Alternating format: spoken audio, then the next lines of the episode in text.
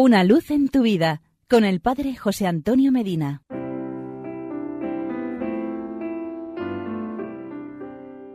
Queridos amigos y hermanos, en una carta fechada el 12 de febrero de 1900 y escrita desde Nazaret, donde vivía como ermitaño, San Carlos de Foucault consuela a su hermana pequeña, a la que llama Mimi, que acaba de perder a su séptimo hijo, Regis, después de unas pocas horas de vida.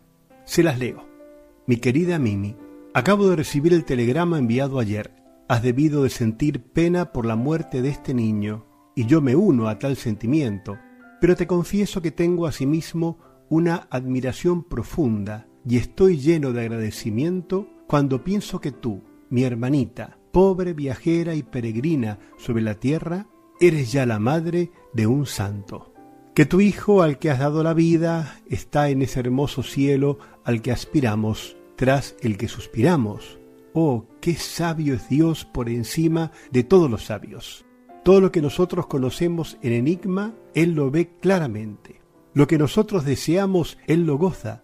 El fin que perseguimos al precio de una larga vida de combates y sufrimientos, Él lo ha logrado desde el primer paso.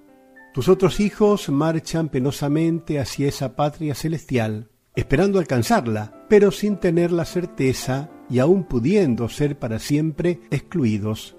Ellos llegarán, sin duda alguna, pero al precio de muchas luchas y dolores en esta vida, y puede ser todavía que después de un largo purgatorio. Este angelito protector de tu familia, de un vuelo, ha llegado a la patria, y sin penas ni incertidumbres, por la liberalidad de nuestro Señor Jesús. Goza ya de la visión de Dios, de la Santa Virgen, de San José y del gozo eterno de los elegidos. ¿Cuánto debe amarte ese niño? Tus otros hijos podrán contar así como tú con un protector bien tierno, un santo en la familia. Qué dicha ser la madre de un habitante del cielo. Qué honor y qué felicidad piensa que se considera a la madre de San Francisco de Asís bienaventurada porque viviendo ella asistió a la canonización de su hijo. Mil veces más dichosa eres tú. Tú sabes con la misma certeza que ella que tu hijo es un santo en los cielos, y lo sabes desde el primer día de ese querido hijo, sin verle atravesar para llegar a la gloria todo un camino de dolores. ¿Cómo te lo agradecerá?